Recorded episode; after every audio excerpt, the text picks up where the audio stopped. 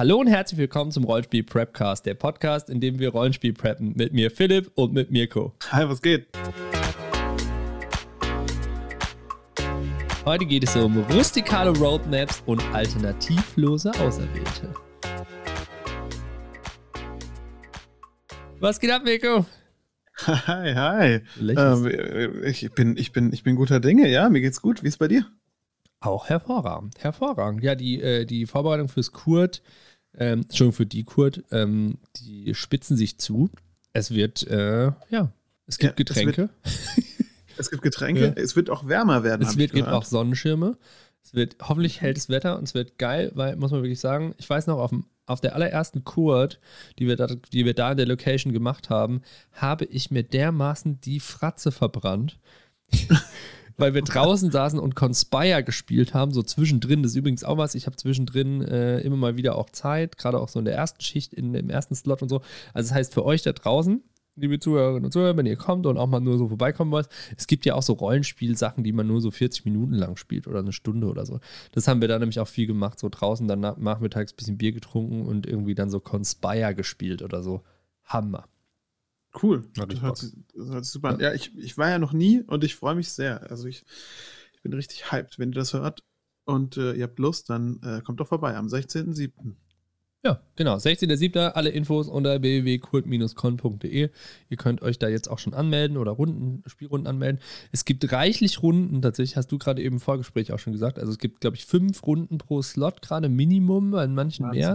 Ähm, also, ne, das klingt jetzt so wenig im Vergleich zu so großen Cons, aber es ist ja ein kleiner Con. Deswegen, ähm, das ist tatsächlich, ich weiß auch gar nicht, ob wir für unendlich viel mehr Runden den Platz überhaupt hätten. Also, wir finden einen ja. Weg. Ja, ja. Wir finden einen Weg. Es gibt ja jetzt draußen auch die Plätze, deswegen haben wir mehr Platz. Im Winter wird es genau. eng. Winter wird es eng genau, mit mehr als fünf Slot. Packt Sonnencreme ein, gute Laune kommt vorbei und die kleinen Cons sind die guten Cons. Ihr wollt nicht auf die riesigen Dinger, wo alle in der Lagerhalle sitzen und man nichts mehr versteht. Diese kleinen Cons, die man dann so über einen Podcast findet, genau. so liebevoll organisiert.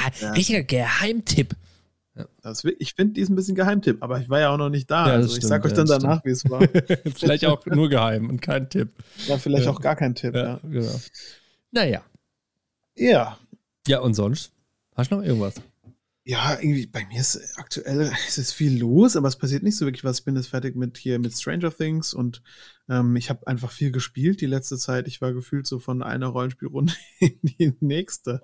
Ich war froh, wenn ich mal zwischendrin äh, zum, zum Vorbereiten kam, wenn ich mal wieder äh, die Figuren ordnen konnte und ich habe die ganze Zeit mit neuen Battle Maps geliebäugelt. Aber ich glaube, ich werde mir keine weiteren Battle Maps kaufen. Ich, will lieber ich glaube, es ist eine gute Entscheidung.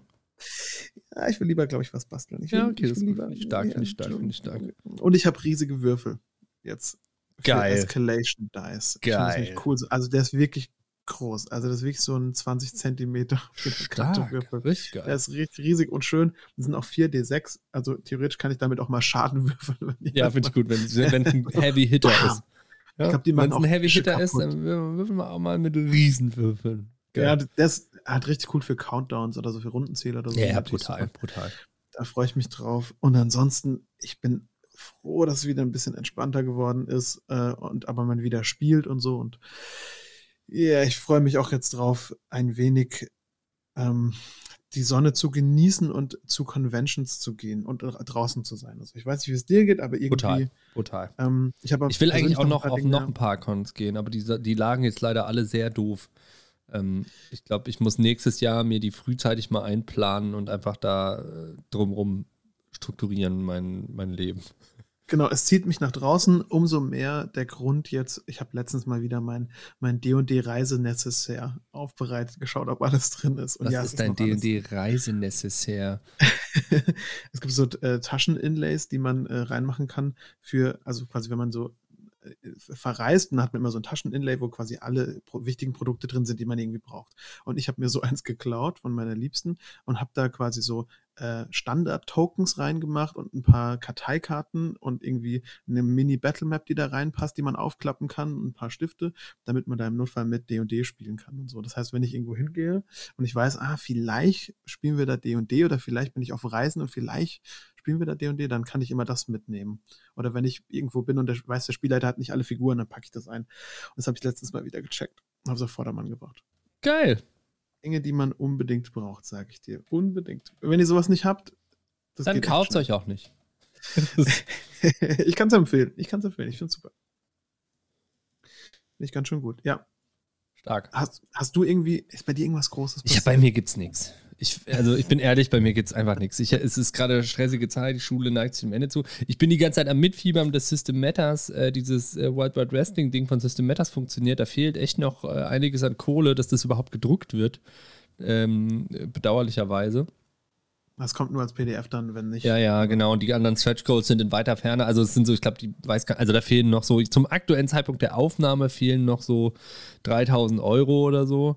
Und ähm, das ist schon viel. Das ist halt schon Geld, so, ne? und das sind halt, weiß ich, also, ja. Und es ist, also es ist, oder ein bisschen weniger als 3000 Euro, aber ist egal. Es, es läuft auch gar nicht mehr so lange. Ich glaube, das läuft nur noch bis äh, in zwei Tagen oder so. Also, wenn ihr das hört, ist schon lange vorbei, dann könnt ihr auch nichts mehr dran ändern.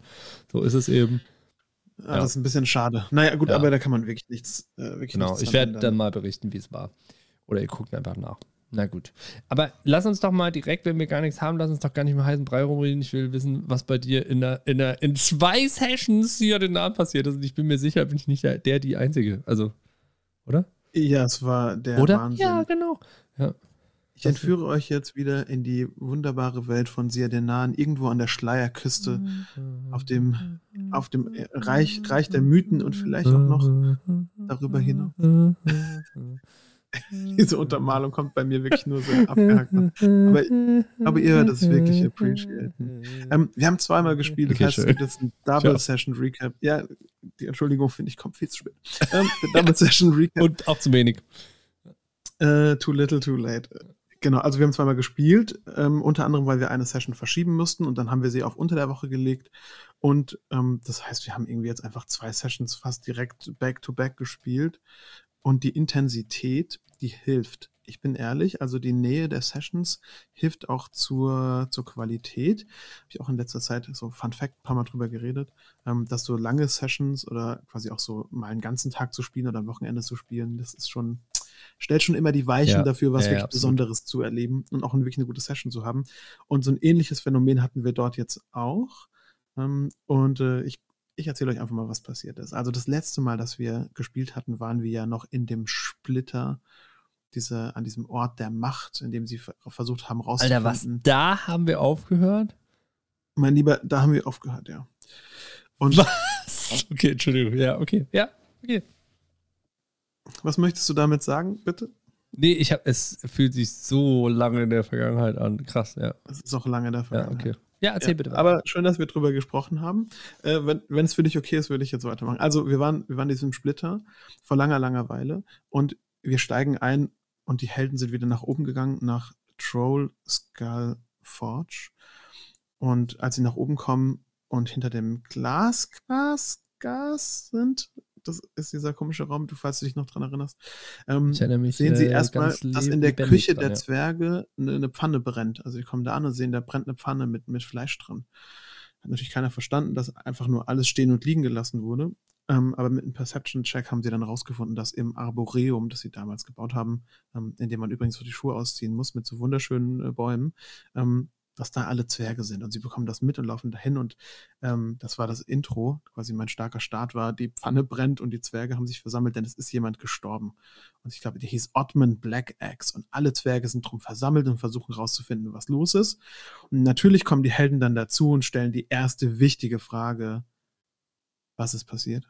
Und dann sagt der Arzt so, er hat die weiße Hautkrankheit. Und meine Spieler waren die fanden das nicht ganz so nachvollziehbar, die wussten es auch nicht. Dann wurde gleich so, hm, kenne ich das? Äh, würfel mal da drauf. Mhm, okay, ja, nee, es wirkt eher wie ein Symptom, das davon noch nie gehört. Und dann habe ich halt so langsam rausfinden lassen, dass diese Person gut, halt ja. blutleer ist und dass es vielleicht, entweder sind es äh, Bettwanzenstiche an der Seite am, am Hals oder vielleicht zwei äh, Vampirabdrücke. Ich habe auch öfter daran gedacht, dass wir ungefähr zur ähnlichen Zeit Vampir-Encounter gepreppt haben. Und in dem Kampf ist was total Aufregendes passiert. Also, äh, long story short, die haben sie dann irgendwann damit konfrontiert, dass es ja nicht sein kann, dass es hier irgendein Problem gibt. Und dann haben die, hat der eine Vampir angegriffen. Also es gab es wurde dann klar, dass äh, dieser Velgrin irgendwie mit zwei da im Bunde ist und dann wird da sein wahres Gesicht gezeigt und es, die haben gegen Vampirzwerge gekämpft, was auch immer lustig ist. Ich hatte sogar ein echtes Bild von einem Vampirzwerg, das habe ich dann auch gezeigt, das war auch sehr lustig. Ähm, aber so ein Vampir ist ganz schön fies in Dungeons Dragons, gerade mit so einem Spawn dabei. Und ich habe wieder diese Escalation Die ähm, Mechanik benutzt, die ich damals schon in dem Südon-Kampf benutzt habe. Und zwar ist es so ein W6 und der startet dann, in dem Fall hat auf 2 gestartet und jede Runde geht der um 1 hoch und für jede Stufe, die er hat, macht, macht jeder von den Gegnern ein W6 pro Stufe mehr Schaden mit allen Fähigkeiten. Und zwar in dem Fall was nekrotischer Schaden. Ich habe halt gesagt, ja, das ist dieser Raum, das sind so Rituale an den Wänden. Und wie dem auch sei, fangen sie an zu kämpfen. Und dann macht Carsten das, was er eigentlich immer macht. Der, der sperrt einen in so eine Kugel ein in so eine Wall of Force, quasi den Vampir, und sie kümmern sich erstmal um die Spawns. Und normalerweise wäre das dann so, naja, der ist in der Kugel eingesperrt und dann schlägt er wie Darth Maul gegen diese, gegen diese Barriere, aber er kommt nicht durch, ist wütend und so, ne? Die seine Spawns werden quasi dann gekillt, weil der Encounter ja quasi halbiert wurde. So ein cooler Move. Und normalerweise hätten sie echt Zeit gehabt. Aber ich habe halt gesagt, wenn der Zähler auf 6 ist, wird er danach verdoppelt und quasi geht von 6 auf 12 D6 und dann auf 24 D6. Das heißt, dieser Timer, den ich da eingefügt habe, der hat auch zu der Dramaturgie, die ich gerne gehabt hätte, gepasst. Die haben wirklich gespürt, dass sie sich jetzt schnell da um das Problem kümmern können. Und das hat eine mhm, Sache rausgenommen, ja. die ich echt unangenehm finde mit dieser Wall of Force und auch vielen anderen Teilen, dass man nämlich eigentlich echt Zeit schinden kann. Und wenn ich Zeitdruck etablieren will, ist dieser Escalation Die immer jetzt mein erstes Tool, an das ich denke. Es hat jetzt schon zweimal richtig gut funktioniert und hat auch immer eine Wobei du natürlich keinen Escalation, also für alle, ähm, die das nachgucken wollen, Escalation Dice in 13's Edge funktioniert ja einen Tacken anders. Genau, weil der bei den Spielern auch drauf gerechnet wird, ne? Dass der Kampf einfach schneller geht, weil alles genau, schneller genau. hittet und besser trifft. Aber du benutzt es ja nur für deine Gegner, was ich saugeil finde. Genau, bei mir eskalieren nur die Gegner. Guter, guter Einwand, genau. Also es kommt aus 13th Age, aber ist quasi jetzt abgewandelt. Das war richtig, richtig gut, hat richtig Spaß gemacht. Und du hast auch gemerkt, so, ja, wir haben den jetzt unter Kontrolle. Okay, wir halten alle unsere Attacken. Wir halten alle unsere Attacken. Okay, Escalation Die geht eins hoch. Alle gucken mich so an. Wie, der geht eins hoch? Der kämpft doch gar nicht gegen uns gerade so. Doch, so, shit, mach das, mach das weg! Wir müssen den killen. Das war richtig gut, weil sonst hätten wir da halt auch Zeit verloren. Ähm, dann haben sie den äh, getötet, weil der Kampf war schon auch hart, aber ich würde sagen, das haben sie relativ souverän gemacht. Äh, ich wollte ja auch einen Kampf reinbringen, um sie einfach nochmal an den Kampf heranzuführen.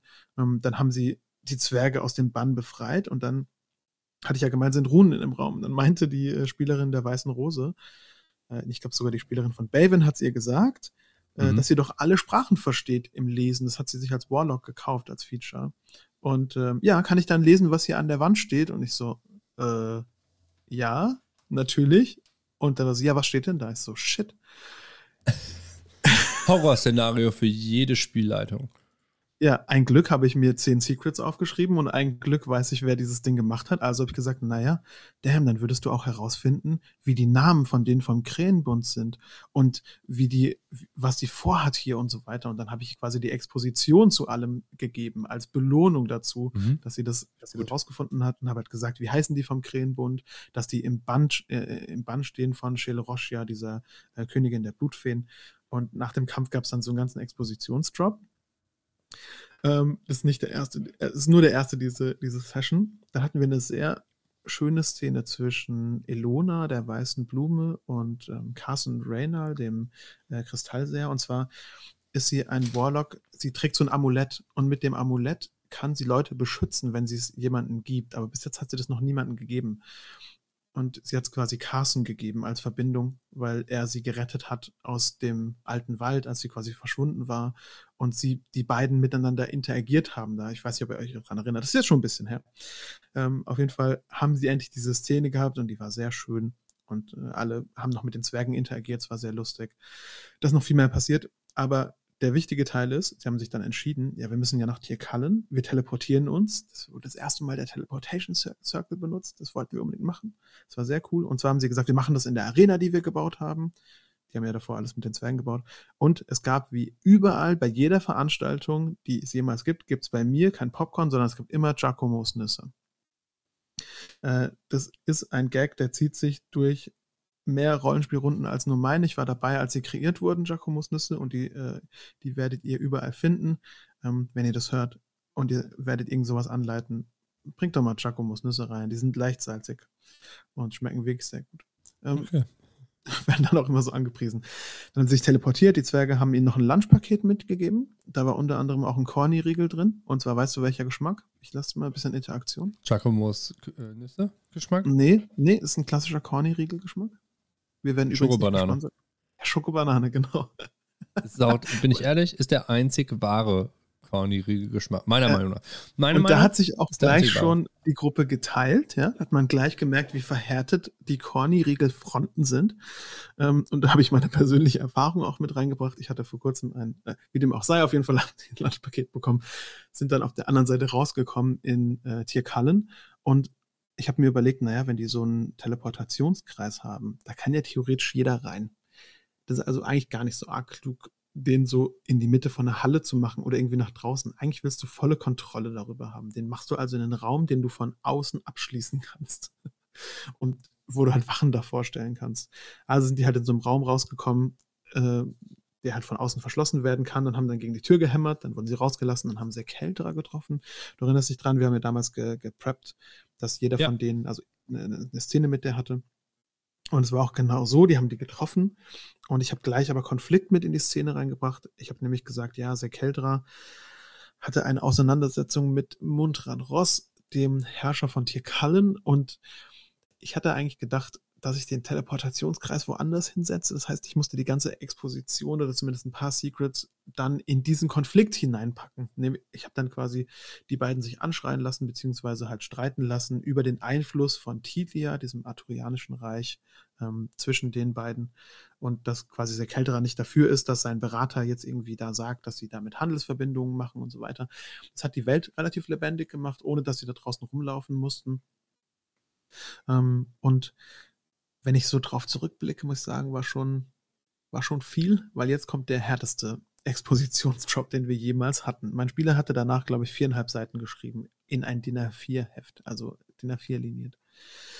Ähm, sie haben sich an den Tisch gesetzt mit ihr. Es wurden Runen gesprochen, um den ganzen Gesprächsteil zu schützen vor äh, Einblicken oder sowas. War ein bisschen blöd. Äh, das heißt, der Krähenbund konnte nicht wirklich zuhören, was ich, was ich ganz gerne gehabt hätte. Aber natürlich mag er wissen, wie sie sich, äh, wie sie sich schützen können. Und dann wurde Expositionsdrop gemacht. Was ist das Band? Das Band ist aus diesem Agianit und Fergas benutzt es als Ritualzutat, äh, um den Zyklus zu unterbrechen, der Drachen, nämlich den Zyklus der Wiedergeburt. Was ist der Zyklus der Wiedergeburt von Kristalldrachen? Ähnlich wie ein Phönix zum Ding, aber eben jedes Mal definiert sich der Splitter, der dem Drache, Drachen innewohnt, neu. Dann hatten wir eine Brainstorming-Session. Was wissen wir über Ageanit? Und haben zusammengetragen, ja, wir wissen, da können Seelen rein und so weiter. Wir wissen, das wuchert. Wir wissen, es hat magische Eigenschaften. Wir wissen, äh, dass es besitzergreifend ist. Und darüber kam dann eine Herleitung, das, was du mit reingebracht hattest, nämlich, dass die Seelen eingesaugt werden in diesem Ritual. Und dass wahrscheinlich dieses Teil ungefähr so funktionieren würde wie Agean, was wir erlebt haben. Und so haben wir einen, einen Rückschluss geschaffen auf eine ganz frühe Session, in der äh, die Spieler einen Siabren gesehen haben, der quasi explodiert ist in so eine Agean-Säule. Und die Problematik war quasi, dann hier die Spieler mit einzubeziehen, ja. Aber wir haben es eigentlich ganz gut gemacht. Und aus diesem Brainstorming wurde auch so ein bisschen fast ein Diktat, aber es war ganz schön. Und ähm, die Spieler haben langsam rausgefunden, was eigentlich dahinter steckt, was Fergas eigentlich will. Also dieser Mainplot, den ich unbedingt platzieren wollte, jetzt nach langer Zeit, der ist jetzt aktiv, der Timer ist aktiv und der Krähenbund ist in Position. Dann sind sie ins Astrolabium gegangen. Ich habe die Sphärentheorie erklärt, die D&D-Sphärentheorie, dazu kurz gesagt, es gibt quasi alles ist zusammengepappt, was man kennt, so das, äh, die normale Welt und die Ebenen von Feuer, Wasser und diesem alten Wald mit der ätherischen Ebene und außenrum ist so eine riesige astrale See, die nennen sie purpurne See in meiner Welt. Und sie haben herausgefunden über Shirit, dass es einen Fixpunkt in der astralen See gibt, der leuchtet so richtig. Ja? Mhm. Also, und dieser Fixpunkt ist halt eine Anomalie, weil in der astralen See gibt es keine Fixpunkte, aber das ist, muss dieser Turm sein. Und dann hat der Kelter gesagt, okay, äh, ihr müsst da offensichtlich hin, wir müssen da was machen. Und dann haben sie was Komisches gemacht und zwar haben sie gefragt, warum hilfst du uns eigentlich? Was machst du hier? Warum? warum?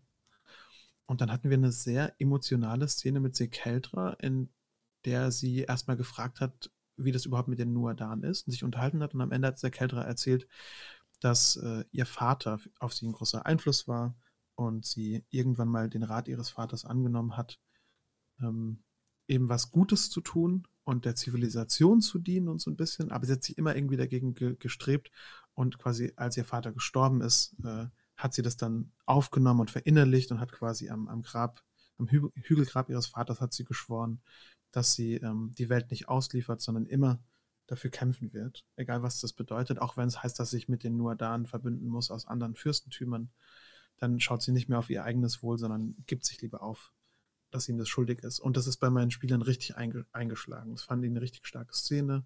Ähm, das ist einer der wenigen NPCs, den wir, wir haben schon viele in der Tiefe kennengelernt, aber wenige in der emotionalen Tiefe.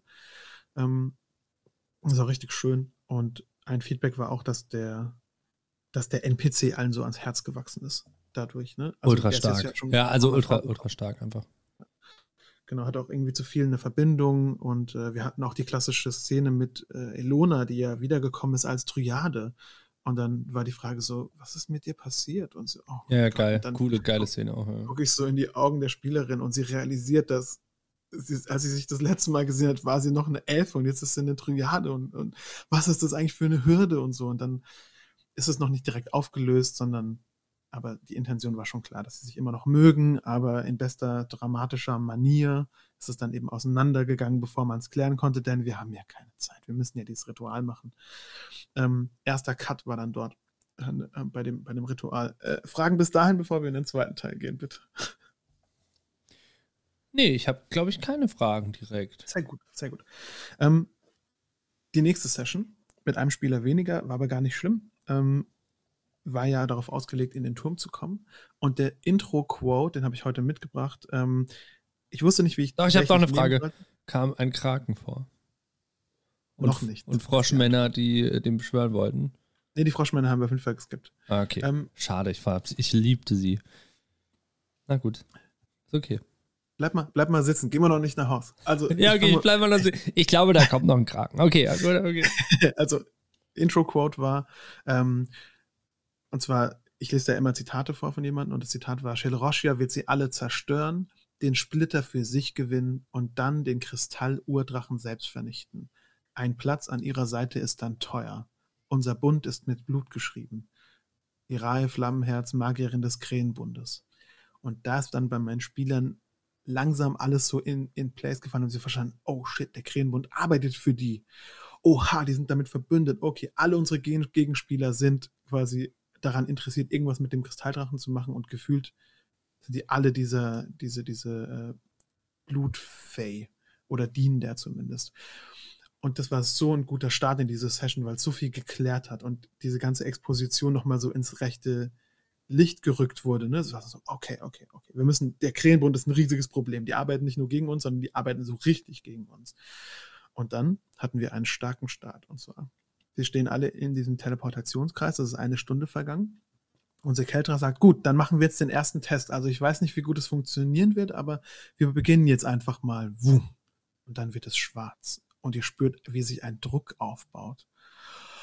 Weil ihr seid nämlich unter Wasser. Und ihr könnt nichts sehen, es ist komplett dunkel. Dann macht Belvin ihr Schwert an. Wum überall sind so kleine Tiere, die zu diesem Licht gehen. Ihr seid komplett umgeben von Wasser. Da meint der, der, der Magier, ich habe doch Wasseratmen gewirkt, wir können alle Wasser atmen. Ja, okay, cool, ja, lass ich zu.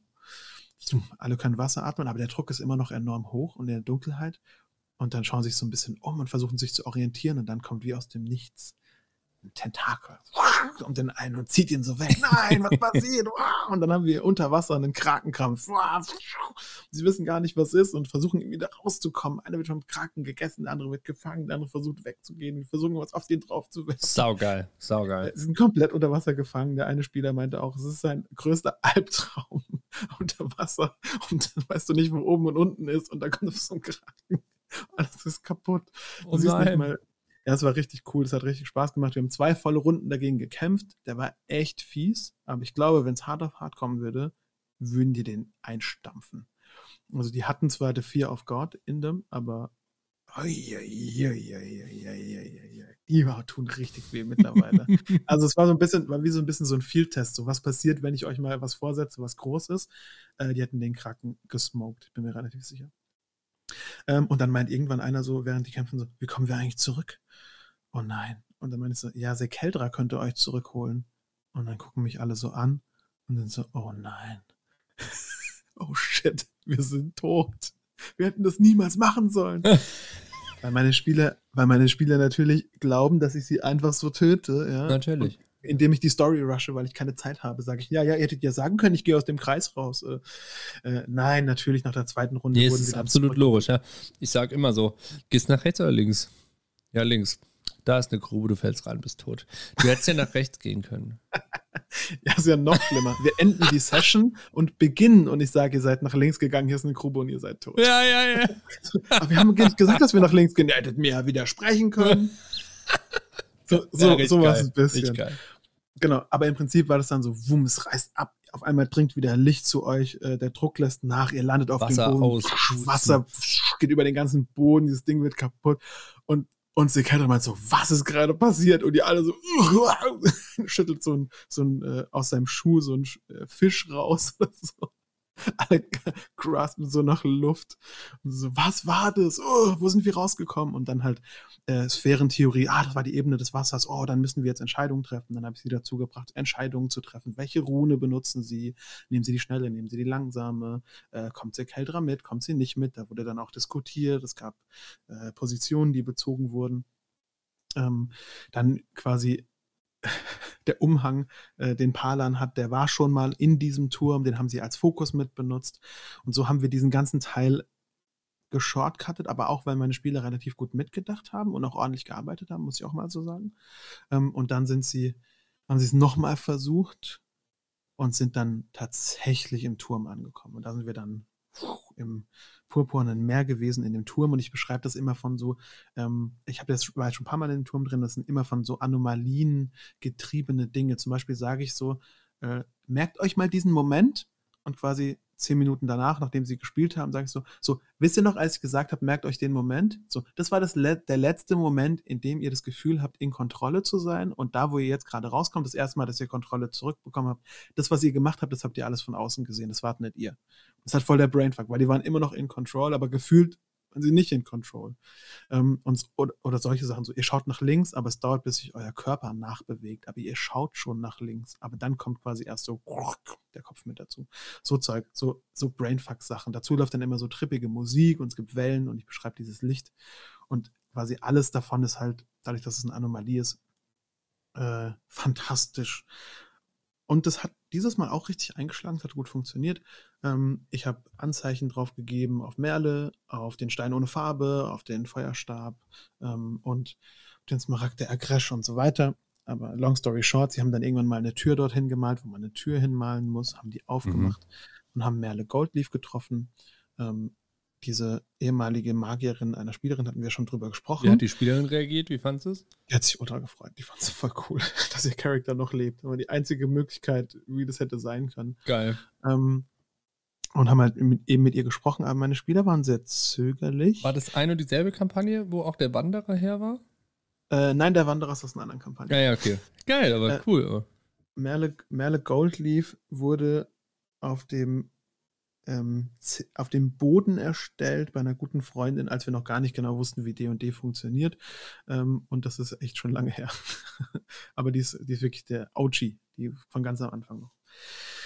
Ähm, ja, genau, die kam vor, wir haben eben mit, mit ihr interagiert, sie von Fragen gestellt, Merle hat Dinge beantwortet, aber sie war eben auch nicht so in Sync mit dem, was in ihrer Welt passiert, denn sie ist ja jenseits der Welten und hat Zugang auch zu anderen Welten. Das heißt, die war eher so ein bisschen, ah, das ist euer Problem gerade. Ah ja, süß. Ja, okay, dann reden wir mal darüber und so. Ähm, Shirit hat Zwiesprache gehalten und weil sie auch erzählt, was da war, eben, dass, dass sie dort die menschliche Gestalt gefunden hat. Sie ist einmal kurz in eine menschliche Gestalt gegangen und dann durften sie ihr eben noch mal eine Frage stellen. Sie hat rausgefunden, wo der Wald ist und so, ja, ich weiß jetzt, wo wir hin müssen, ich weiß, was wir tun müssen. Ähm, und dann sind Sachen so, was ist Fjell Alana, haben sie sie dann zum Beispiel gefragt. Und ich habe dann voll die coole Antwort gebracht, so dramatischer Musik, dass Shiri zu ihnen sagt, ich bin Fjell Alana. Was ein bisschen ein Stretch ist, aber ich finde es ein cooles Secret, weil sie hat. Bisschen ja Stretch, ja, aber ich finde es genau, geil. Genau, sie hat ihnen ja quasi die, ähm, die Stadt geschenkt und die Idee ist ja, dass sie dann in die Stadt kehren kann als Geist der Stadt und das ist eigentlich gutes Foreshadowing zu diesem, zur Stadt werden. Und vielleicht spürt sie auch schon. Total, total. Genau, und sie haben eben rausgefunden, dass die Blutfeen diesen Splitter wollen von Fergas, um die Zerstörung zu nutzen, die Welt neu zu machen, aber so wie sie sie haben wollen. Und dass halt so oder so die Welt untergeht, egal wer gewinnt, Blutfeen oder Fergas, da ist kein Platz mehr für sterbliche Rassen. Ähm, und da haben wir geendet und dann sind sie noch zurück und es gab noch irgendwie tolle Szenen, es sind noch Dinge passiert, aber da sind wir geendet und es war, also als diese Session fertig war, jetzt wirklich mal Hand aufs Herz, war ich auch richtig ausgebrannt. Ich weiß nicht, ob du das kennst, also man sagt so, Spielleiter-Fatigue oder so DM-Fatigue nenne ich das immer. Aber quasi nach so einer kurzer Succession, so viel zu Spielleitern, so ja, viel ja. Äh, ja auch falsch machen zu können. Ja, es hört sich vielleicht so leicht an, einfach nur Secrets zu sagen, aber ich hatte auch richtig Schiss, irgendwie meine eigenen Lore zu widersprechen oder sowas, weil das ja dann schon so gewachsen ist. Ich meine, du bist auch in der zweiten Kampagne, du weißt, wie das ist. Am Anfang kann man sagen, ja, ja, der ist der und der, aber irgendwann mal ist es eine bestehende Figur und man möchte vielleicht nichts mehr falsch machen. Ähm, das war echt, also war eine riesige Herausforderung für mich, das Glaube so ich, durchzuziehen. Ja. Ähm, aber es war ein voller Erfolg. Ich habe nur wirklich gemerkt, boy, es wird, glaube ich, Zeit, dass ich mir Gedanken drüber mache, was als nächstes kommt und wie wir dieses Ding zu Ende ja. bringen. Ähm, ich habe eine Frage noch, die gerade aufgeploppt ist bei mir, weil gerne, das, glaube ich, super interessant ist. Äh, das führt alles, zieht alles noch mehr in die Länge, aber so, so, so ist es eben. Ähm, das ist eben, ja. Ähm, wie bereitest du dich vor auf so ein Gespräch? Es war ja vorgeplant, dass die Spielerinnen und Spieler ein Gespräch mit Merle Goldleaf haben. Ja. Wie bereitest du dich auf so ein Gespräch vor? Weil das finde ich schon, ist ja schon ein krasses und richtungsweisendes Gespräch. Sehr interessante Frage. Also zuerst mal philosophische Frage. Nein, also ist ein philosophisches Problem ein bisschen, weil die Frage ist, wie viel möchte man vorbereiten? Du willst ja keinen Dialog komplett vorschreiben. Du möchtest ja noch flexibel genug bleiben, um Antworten zu geben.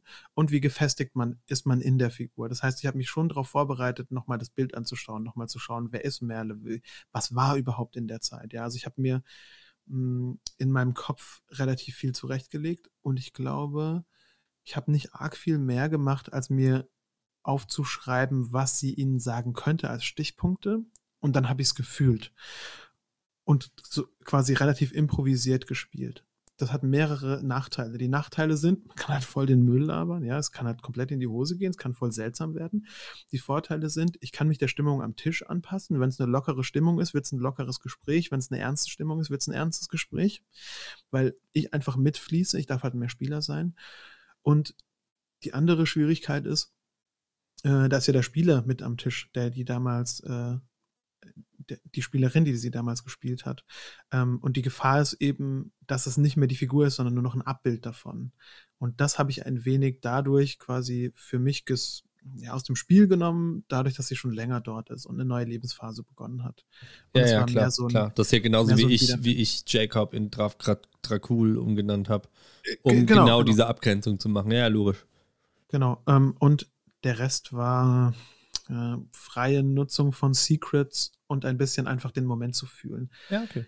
Der, der Sekeltra-Dialog war mehr vorbereitet als der von Merle weil Zack Heldra sehr viel Exposition droppen sollte und bei Merle war es ein bisschen NPC-Sightseeing und das Problem bei NPC-Sightseeing ist, je nachdem, wie gut du sie rüberbringst, ist es cool oder nicht cool. Und man muss echt aufpassen, wann es zu viel wird. Also ja. ich, ich, meine damit, wenn die nach 30 Minuten noch immer Fragen an die haben, let's go. Ja. Aber wenn es nach fünf Minuten sein Ende findet, ist es schon okay. Dann ist auch okay, wenn es dann fertig Zeit, ist. Ja, Zeit stimmt. weiterzugehen, Zeit weiterzugehen. Ähm, und deswegen ist es ganz gut, dass ich da eher improvisiert bin. Funktioniert für mich einfach gut.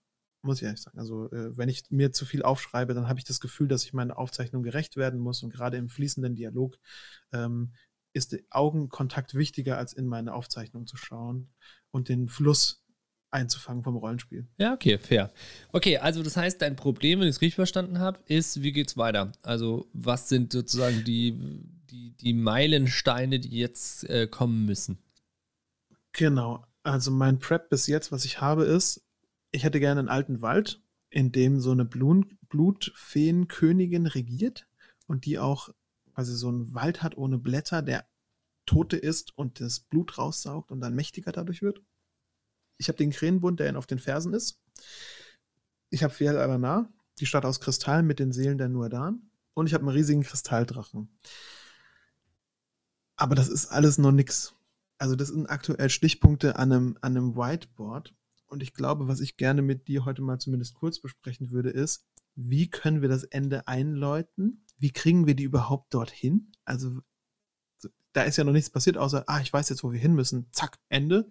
Ihr seid in der richtigen Welt zurück. Da kann jetzt alles kommen von, da kommt eine Karte, da kommt ein Licht, äh, die sagt euch, wo es ist. Ähm, und wie bringe ich das jetzt dorthin, dass es sich wirklich anfühlt wie ein Ende? Also, und was muss da noch kommen? Das ist häufig eine Frage, die du stellst in diesem Podcast. Weil es unheimlich schwierig ist. Ich finde, einen, gut, einen guten Anfang zu schreiben ist leicht, ein gutes Ende zu schreiben ist sehr schwierig. Und du bist eine der wenigen Personen, die mir bis jetzt dabei geholfen haben, diese Hürde zu nehmen. Und äh, unter anderem dadurch, dass ich alle äh, Stränge nochmal in die Hand nehme, was bis jetzt super funktioniert hat, äh, und zu schauen, was muss jetzt noch kommen. Und das sind eigentlich die wichtigen Fragen. Was muss jetzt noch kommen? Welche Stränge muss ich nochmal in die Hand nehmen? Eins kann ich schon mal vorwegnehmen. Die haben gesagt, ja, der Mundran Ross, der ist bestimmt böse auf uns, weil wir diese Schale. Wer? Der ähm, Typ, der Tierkallen leitet. Ah ja den haben sie ja die Schale zurückgegeben, aber, aber sie haben sie vorher entzaubert. Ja. Und die waren auch so, der war bestimmt deswegen böse. Und ich mache mir gleich so eine Notiz in mein Heft. Ja, ja, Mundran Ross ist böse wegen der Schale. ja.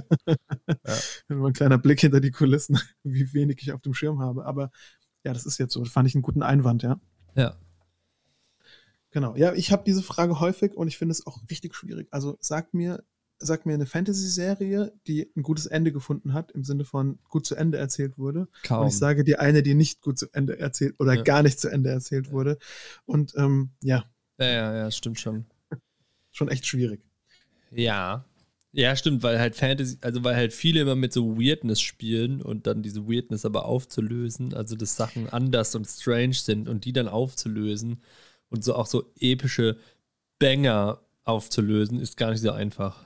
Genau, ja. und auch Epic darzustellen ist ja immer so ausufernd, aber Epic zu einem Ende zu bringen, ist halt das Gegenteil von ausufernd. Ja, ja. Und deswegen ist immer ganz gut, ich glaube, das ist auch, weswegen das funktioniert, Stränge in die Hand zu nehmen und nochmal zu sagen, ah ja, guck mal hier, den Teil, ah, erinnert euch noch daran und so, weil das die Epicness aufgreift, ja.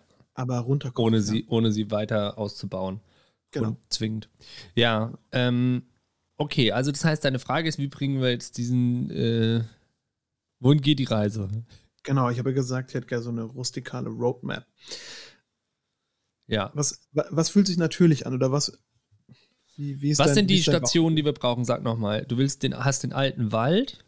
Alten Wald. Ist der in einer anderen Sphäre? Oder ist der, der, ist der das ist der Feywild. Also kurze Sphärentheorie. Es gibt die materielle Ebene und dann gibt es das, äh, wie heißt das? Upside Down heißt es in Stranger Things, diese gespiegelte dunkle Welt.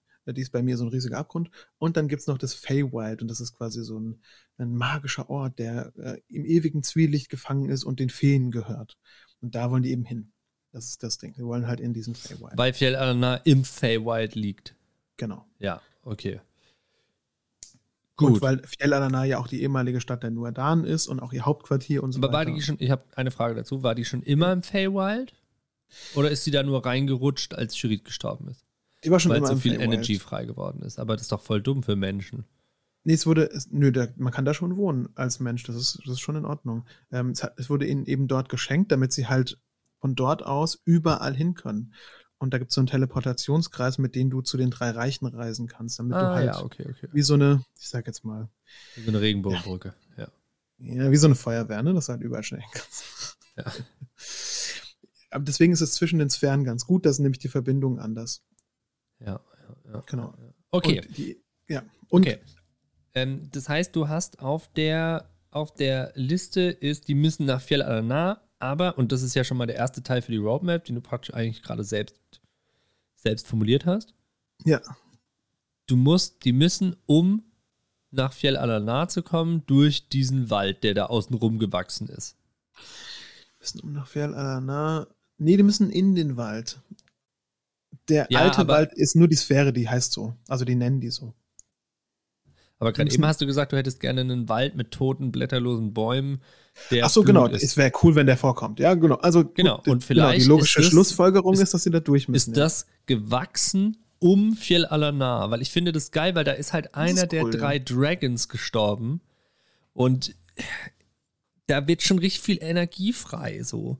Und vielleicht ist durch diese Energie, die frei geworden ist, konnte die Königin der Feen das nutzen und hat praktisch dadurch so explosionsartig diesen Wald, der da so außenrum gewachsen ist. Kann ja ein Secret sein, weißt du? Also, das Nee, finde ich super stark. Allein den Blutwald dorthin zu machen und außen rum zu machen, ist schon mal ein cooler Genau, und das heißt, die müssen in diesen dunklen, bösen Wald, dort gibt es dann noch Encounter mit diesen Blutfeen und so weiter. Und das ergibt auch dann Sinn, warum die Blutfeen da halt die Threads sind, auch, weil das so sich so praktisch das gleiche Biotop teilt. Also die, die Nurdan und Ja, die Blutfeen. Nur war das vorher das Königreich nebendran, so. Und dieser Wald ist halt so praktisch in dieser Schlacht da, wo Sherid getötet wurde, ist der so entstanden und dann und hat praktisch beide Königreiche verbunden.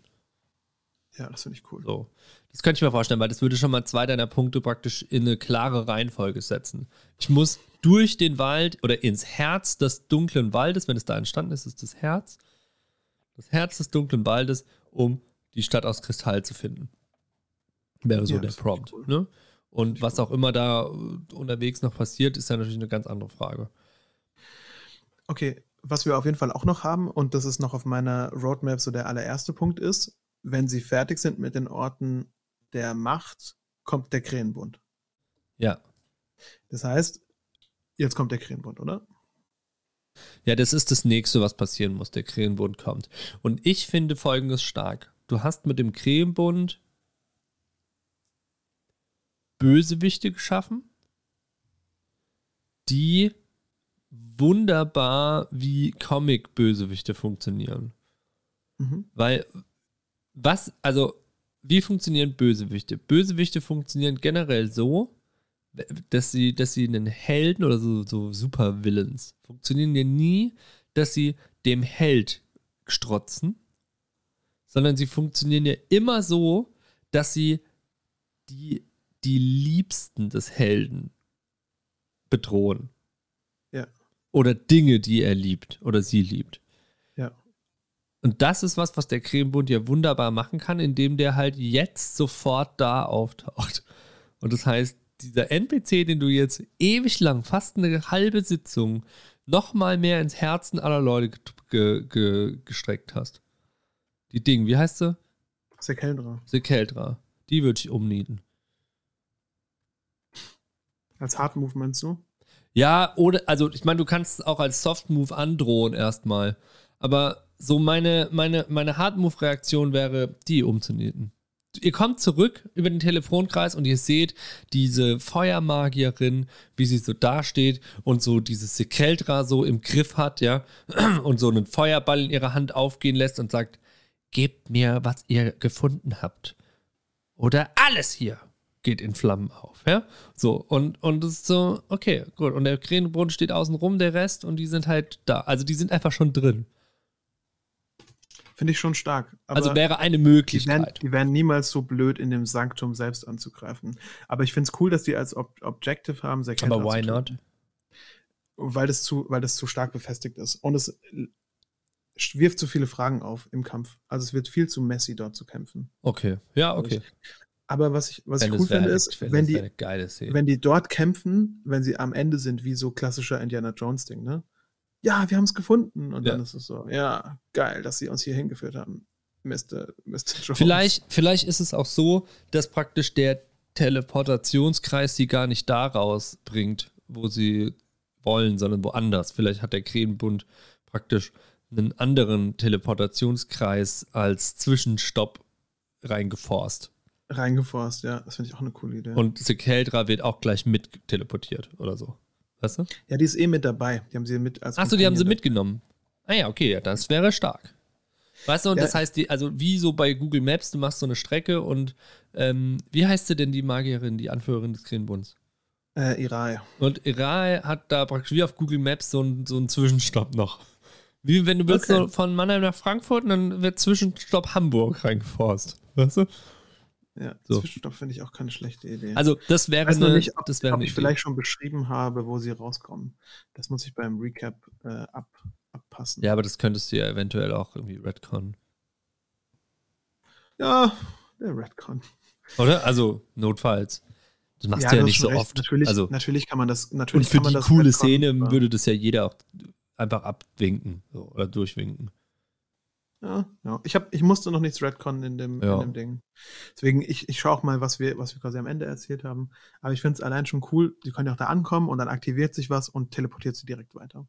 Ja, will auch. Aber irgendwo hin. Aber ich glaube, der Krähenbund möchte schon gern wissen, wo der Eingang zum Feywild ist. Ich glaube, das würden sie schon gern wissen. Weil, also es geht ja nicht nur um den Eingang zu diesem, zum, zum Feywild, sondern auch den, den Weg nach Fjell Alana. Das wäre, glaube ich, schon cool. Dann könnten sie nämlich töten und gleich die Kugel mitnehmen. Dann wissen sie nämlich auch, wie sie easy reinkommen. Mhm. Und zwar über diesen, über diesen Weg Alana. Okay, aber so oder so, so oder so finde ich, stimme ich dir auf jeden Fall zu, die müssen kommen und die müssen Sekeldra angreifen. Mindestens. Das muss, das muss der wichtigste Punkt sein von diesem Encounter. Ja, sie die also- versuchen rauszuhauen. The Keldra muss, also ich glaube, einer der, eins der Stakes sozusagen muss The Keldras Leben sein. Ja, das finde ich auch ziemlich gut. Was auch auf jeden Fall schon ge gefallen ist, äh, ähm, und zwar hat der eine, der Rogue, hat ja eine Familie in Comhan mit einer Frau und einem Kind. Ja, das ist er- auch ein Ding. Ja. Und, er, und hat auch zu Merle gesagt, wenn ich nicht zurückkomme, dann sag denen bitte, dass ich mein Bestes gegeben habe. Und ich habe auch das Gefühl, Palans Leben sollte auch ein Stake sein. Ja. Ich glaube, wenn der stirbt, wäre das ein sehr mm, heroischer Tod. Ich fände auch so eine. Psychokiller-Scheiße richtig geil mit dem Krähenbund. Ich, für mich sind die so richtig, für mich haben die das so ein bisschen so eine Joker-Energy. Weißt du, der Joker ist so, so angsteinflößend, einer der angsteinflößendsten und schlimmsten DC-Villains, weil er Also so wirklich fucking unberechenbar ist und einfach nur Böses tut, um Böses zu tun und eigentlich irgendwie gar keine richtige Agenda hat. Das ist hier nicht der Fall, weil klar ist, die Agenda ist, die wollen auch nach Fjell Alana und irgendwie Geld und schieß mich tot. Aber, weißt du, ich stelle mir die ganze Zeit vor, auch so ein drei Käfige, in einem ist Sekeldra, in einem ist die Familie von Palan und im anderen ist der, ist der Mann von der anderen und die müssen entscheiden, wer. Also, weißt du, also so eine, oder wen sie retten können oder sowas. Zwei können die retten, drei nicht. So, also das, du musst, das muss ja nicht die finale Lösung sein. Aber dass sozusagen sich der Cremebund sowas auf dem Level, das musst du nicht machen, das finde ich fast ein bisschen krass. Aber so vom, Ich finde es auch, ein- ich finde auch einen Ticken zu hart. Ja, ja, ich, genau, glaube, ja. ich glaube, die Gewalt gegen Kinder muss auf jeden Fall gewählt. ja, ja, ja, ja, ja, ja. Äh, ja, aber ich bin, weiß, was, ich weiß, was du meinst, so dieser Joker-Shit. So dieses, äh, die, jemand steht da und quasi zielt auf Sekeldra und Sekeldra ist über einem Fass von irgendwas und die wissen ganz genau, wenn sie da reinfällt, dann wird sie jetzt langsam sich in Säure auflösen und ich so, ja, du kannst dir jetzt überlegen.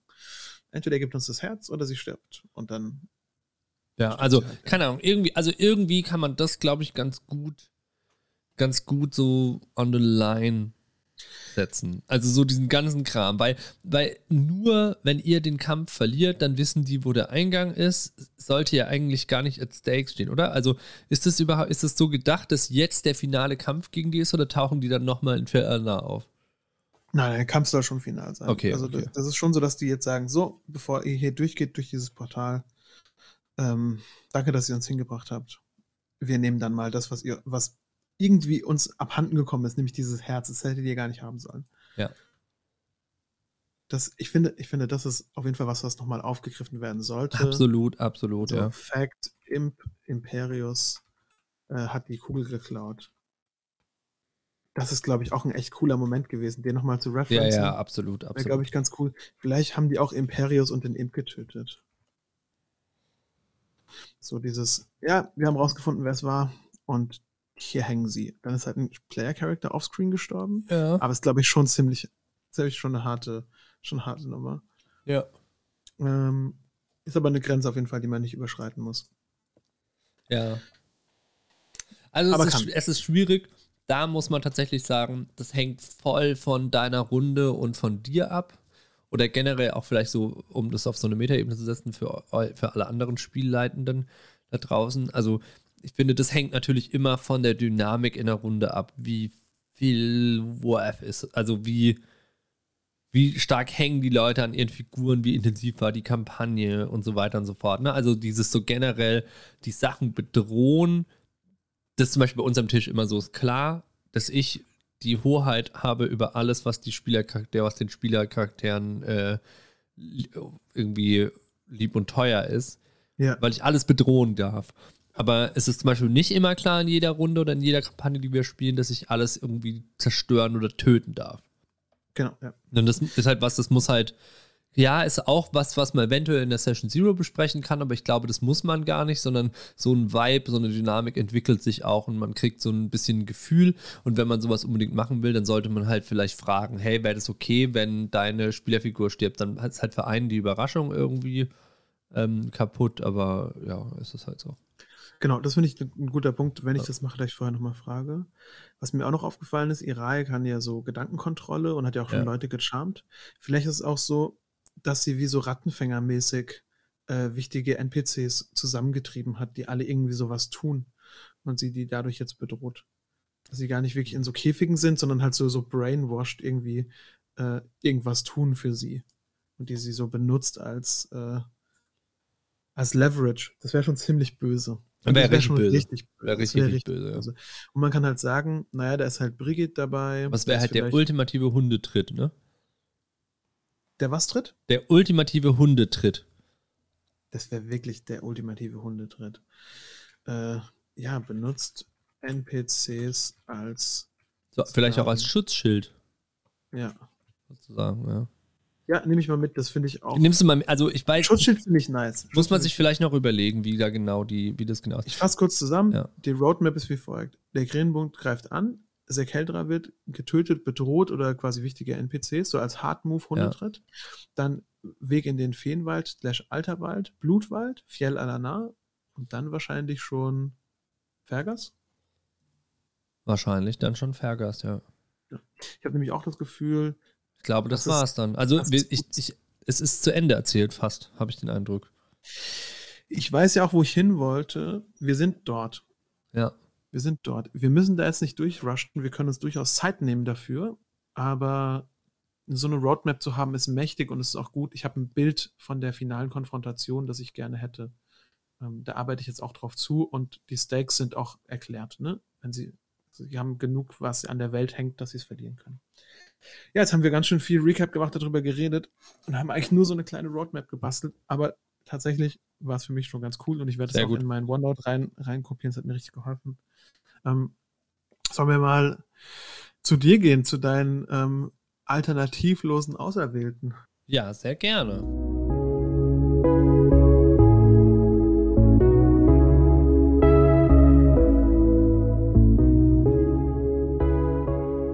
Leider musste die Aufnahme für den Rollenspiel Prepcast an dieser Stelle wegen technischer Probleme abgebrochen werden. Nächste Woche geht es aber ganz normal wie gewohnt weiter, auch mit dem Recap von London Dawn. Und ich wünsche euch trotzdem eine rollenspielreiche Woche. Bis zum nächsten Mal. Ciao. Das war der Rollenspiel Prepcast. Wenn ihr auf dem Laufenden bleiben wollt, folgt uns doch einfach auf Twitter. Dort findet ihr uns unter rpp-cast. Oder auf Instagram, dort findet ihr uns unter Rollenspiel Prepcast.